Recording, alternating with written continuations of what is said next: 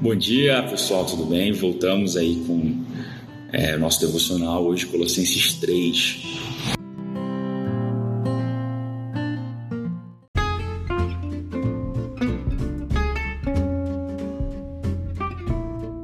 Foi bem importante o que a gente conversou até aqui para a compreensão desses, desses dois capítulos finais, porque agora o apóstolo vai entrar em questões um pouco mais práticas mas foi muito importante a gente entender para quem o apóstolo tinha escrito essa carta, por quê, qual foi a motivação dele, o que, que a igreja é, a qual ele estava escrevendo estava sofrendo, quais eram as heresias, a importância de, de lembrarmos que estamos em Cristo.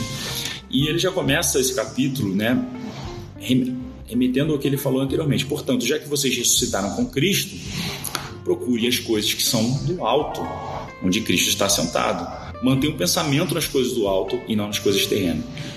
É, esse, esse paralelo é o que ele vai trabalhar ao longo da primeira parte desse capítulo: coisas do alto e coisas terrenas.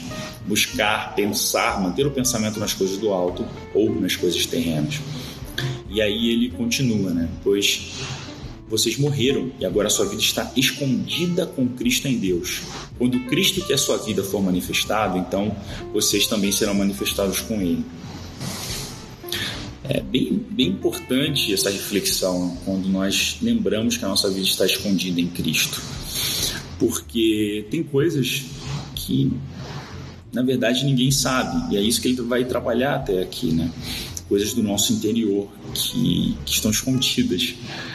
E, e, eu acho interessante como ele fecha essa primeira parte do capítulo, quando ele começa a dizer tudo que, versículo 17, tudo que fizerem, seja em palavra ou em ação, façam em nome do Senhor ou para como o Senhor, dando por meio dele graças a Deus Pai.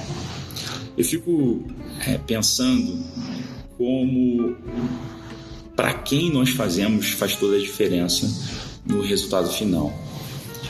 Pensa aí você, quando você foi apresentar um trabalho do colégio, da faculdade, seja escrito, seja uma apresentação, um PowerPoint. Quando você sabia que o professor era exigente, era crítico, que de fato ia ler o seu trabalho, que ia tirar ponto por causa de erros de português. Com certeza o trabalho foi feito com mais zelo, com mais cuidado, revisto várias vezes antes de ser entregue. Aí pensa aquele professor que você sabe, olha, é só entregar, ele nem vai ler o trabalho. Como é que você faz? Ah, vamos aqui só para cumprir tabela, né? Já que é só para cumprir tabela, vamos fazer uma qualidade menor ou mesmo na vida profissional, é, uma apresentação, um relatório, uma reunião que você vai ter que fazer uma argumentação, você sabe que é, o, o, gerente vai estar presente, que ele não, ele não aceita qualquer argumentação, como que você vai para essa reunião? Vai mais preparado, vai estudar o tema, vai estudar os prós e os contras, vai tentar pensar o que, que, ele, o que, que ele pode perguntar, o que, que será que, que vai ficar em dúvida. E isso influencia na qualidade do nosso, do nosso trabalho. Agora imagine se, independente de quem, para quem nós vamos apresentar, humanamente falando, nós pensássemos anteriormente de que estamos fazendo para Deus. Eu acredito que a qualidade seria muito diferente. Quando pensássemos, não, mas não importa quem vai receber, eu vou, eu vou fazer o meu melhor aqui. Então, é, o apóstolo destaca essa questão de como nós estamos vivendo. E a partir do versículo 5, ele vai começar a listar algumas questões da natureza terrena: imoralidade sexual, impureza, paixão, desejos maus, ganância, que é a idolatria. Então, vamos, vamos, vamos imaginar como é que era a igreja, como é que essa, onde essa igreja estava localizada.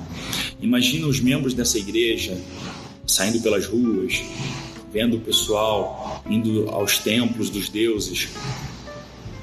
E, e eles pensando: olha, esse pessoal são idólatras, essa, a gente vive numa comunidade politeísta.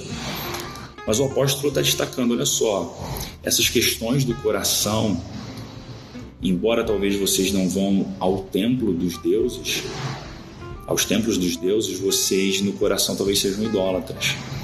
E aí ele vai trazer, por exemplo, a ganância, a avareza, o amor ao dinheiro. Se vocês estão colocando isso como um Deus da sua vida, você é tão idólatra quanto aquele que está indo no templo.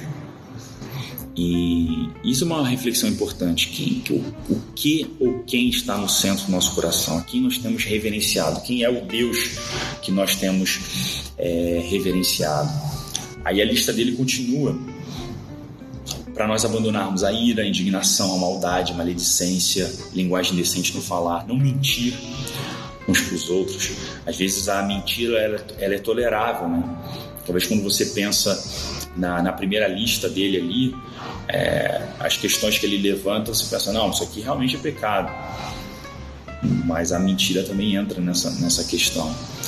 E aí ele vai usar um paralelo, mais um paralelo, né, de despirmos do velho homem e revestirmos é, de, de, uma, de, uma nova, de uma nova forma de viver.